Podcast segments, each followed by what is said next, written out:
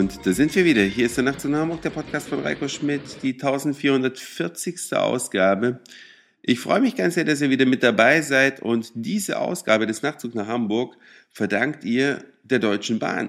Richtig, ich sollte eigentlich um 22 Uhr am Bahnhof sein zu einer Abholung, aber es ist eine Stunde Verspätung also muss ich erst um 23 Uhr da sein. Und ich will jetzt auch gar nicht erwähnen, dass man zwischen Hamburg und Berlin laut ehemaligen Werbeversprechen der Bahn nur eineinhalb Stunden braucht. Nee, man braucht fast doppelt so lange. Zweieinhalb Stunden, weil es die Bahn wieder mal nicht gebacken kriegt. Aber der Vorteil, es gibt einen Nachtzug nach Hamburg. Und der dreht sich heute einen Tag nach dem Valentinstag um das Thema Liebe.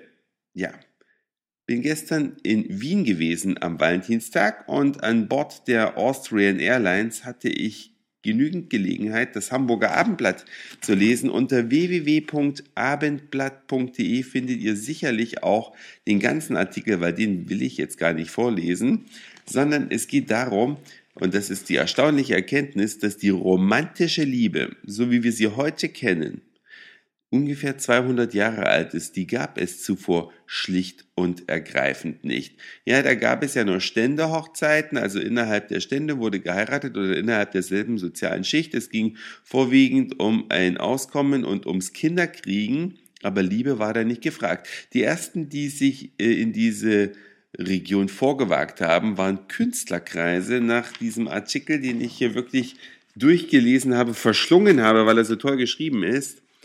Und diese romantische Liebe, so wie wir sie heute kennen, ist in allererster Linie das Produkt der Medien, die in endlosen Hollywood-Filmen, die natürlich ein Happy End haben sollten, ja, uns aufgezeigt wird, die heraufbeschworen wird.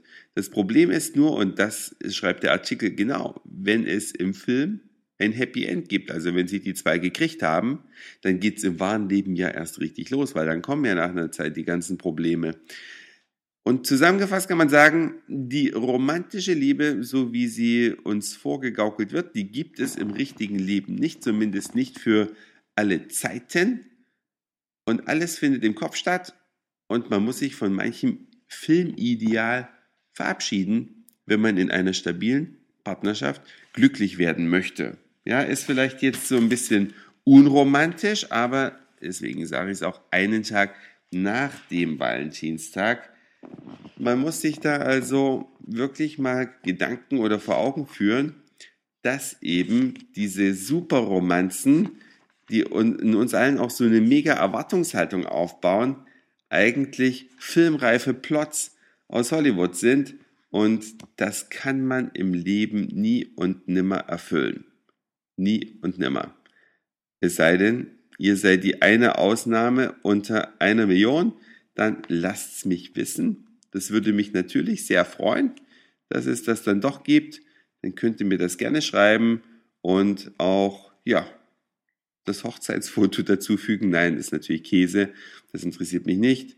Aber würde mich freuen, von euch zum Thema zu hören. Aber ich kann euch sagen, Wien ist auch im Winter eine schöne Stadt. Sehr, sehr schön sogar. Die meisten kennen es im Sommer draußen sitzen, Strand bei Hermann, irgendwo an der Donau. Alles nett und schön. Klar kennt man auf der Kärntner Straße einkaufen gehen. Das ist die Haupteinkaufsstraße in Wien. Das äh, beginnt oben am Opernhaus und endet unten am der Donau. Aber man kann auch im Winter da einen schönen Tag erleben wenn man nicht ausgerechnet Geschäftstermine hat. Aber ich bin ja auch nicht das erste Mal in Wien gewesen, deswegen will ich die Empfehlung einfach mal geben. Wer noch nie in einem Wiener Kaffeehaus gewesen ist, sollte das also wirklich nachholen. Unbedingt. Dabei ein Wiener Schnitzel essen.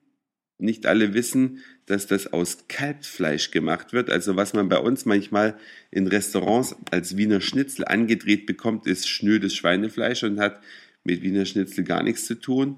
Man kann natürlich auch Tafelspitz essen. Das ist also auch eine ganz hervorragende Spezialität. Aber man kann, wenn das Wetter mitspielt, die Sonne scheint, auch in der eisklaren Wiener Luft wunderschön durch diese irrsinnig schöne Stadt spazieren gehen und einfach nur Gebäude angucken.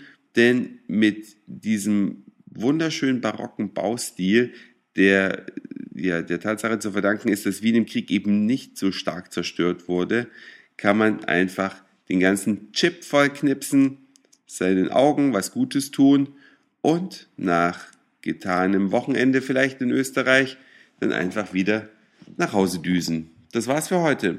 Dankeschön fürs Zuhören, für den Speicherplatz auf euren Geräten. Ich sage Moin Mahlzeit oder guten Abend, je nachdem, wann ihr mich hier gerade gehört habt. Ich werde jetzt den Podcast noch hochladen und dann habe ich immer noch Ruhe und dann werde ich zum Bahnhof fahren. Und dann hören wir uns vielleicht schon morgen wieder.